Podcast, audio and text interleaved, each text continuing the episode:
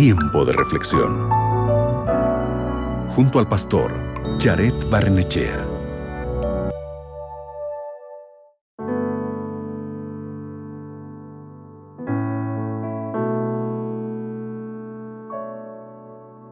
¿Alguna vez has pensado o sentido que no mereces el perdón de Dios? ¿Te imaginas perdonar muchas veces un mismo pecado? ¿Será posible esto? Precisamente, eso es lo que Dios hace por ti. Y lo hace porque en verdad te ama. En la Biblia encontramos a personajes que cometieron muchos errores, incluso graves errores. Sin embargo, ante los ojos de Dios, ellos fueron perfectos. Podemos mencionar aquí a David. En el libro de Hechos, capítulo 13, versículo 36 al 38, el apóstol Pablo afirmó lo siguiente. Ahora bien, después que David sirvió a su generación siguiendo la voluntad de Dios, murió, fue enterrado con sus antepasados y su cuerpo se descompuso. Pero aquel a quien Dios resucitó no sufrió la corrupción de su cuerpo. Hermanos, escúchenme, por medio de Jesús se les anuncia el perdón de los pecados a cualquiera que crea en Él se le declara justo. Cuando Dios eligió a David para ser el próximo rey de Israel, Dios sabía que David iba a cometer adulterio y que llegaría a ser un asesino. Pero a pesar de ello, Dios lo eligió a él porque tenía un propósito para su vida. Esto nos enseña que la visión de Dios no es la misma que la nuestra.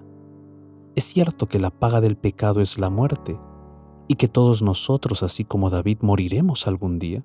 Sin embargo, al igual que David, nosotros también podemos cumplir el propósito de Dios para nuestras vidas. El punto es que a pesar de nuestros pecados, Dios nos perdona y si le aceptamos, Él cumplirá su propósito en nuestras vidas. David es el ejemplo de eso. Él cometió errores, pecados, pero se arrepintió y Dios lo perdonó. Y de esa manera Dios cumplió su propósito en su vida.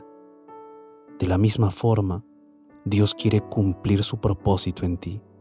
Si tú te acercas a Dios y te arrepientes, Él te perdonará y te guiará por los caminos de sus propósitos eternos.